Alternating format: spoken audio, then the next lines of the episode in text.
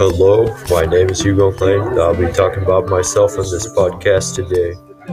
This podcast, I'll be talking about how birth order, working parents, moving somewhere new, and more affected me and shaped me the way I am now. The major question is what influences me to be the person I am.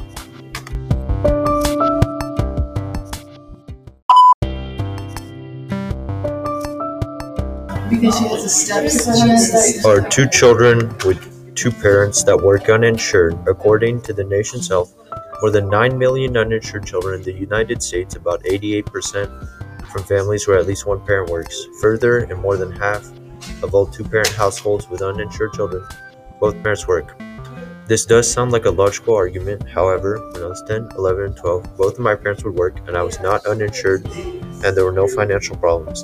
Therefore, working parents did not affect my financial situation and not affect me negatively in any way. My financial situation did not make me who I am today.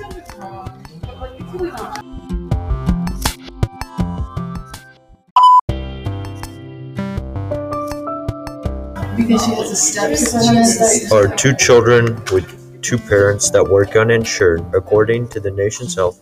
More than 9 million uninsured children in the United States, about 88% from families where at least one parent works. Further, in more than half of all two parent households with uninsured children, both parents work. This does sound like a logical argument, however, when I was 10, 11, and 12, both of my parents would work and I was not uninsured and there were no financial problems. Therefore, working parents did not affect my financial situation and not affect me negatively in any way. My financial situation did not make me who I am today.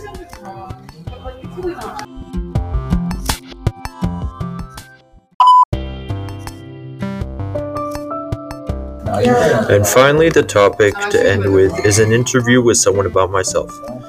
I've recorded their words and will read them in this podcast. The person I interviewed is Mr. Klein, who is my father. I asked him first about if birth order has affected me. His response was, It affected your relationship with the people in the house, but it has not affected your personality. The second question I asked was if I changed I moved to Texas. His response was he only lived there for four years, so it didn't affect anything. The last question I asked was how I changed over time. His response was nothing out of the ordinary, just the same way most people change over time. I do agree also myself that my birth order, moving to Texas, and time has not made much of an impact on myself.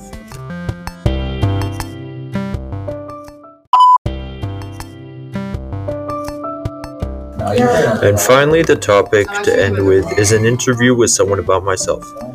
I've recorded their words and will read them in this podcast. The person I interviewed is Mr. Klein, who is my father. I asked him first about if birth order has affected me. His response was, It affected your relationship with the people in the house, but it has not affected your personality. The second question I asked was if I changed I moved to Texas. His response was he only lived there for four years, so it didn't affect anything. The last question I asked was how I changed over time. His response was nothing out of the ordinary, just the same way most people change over time.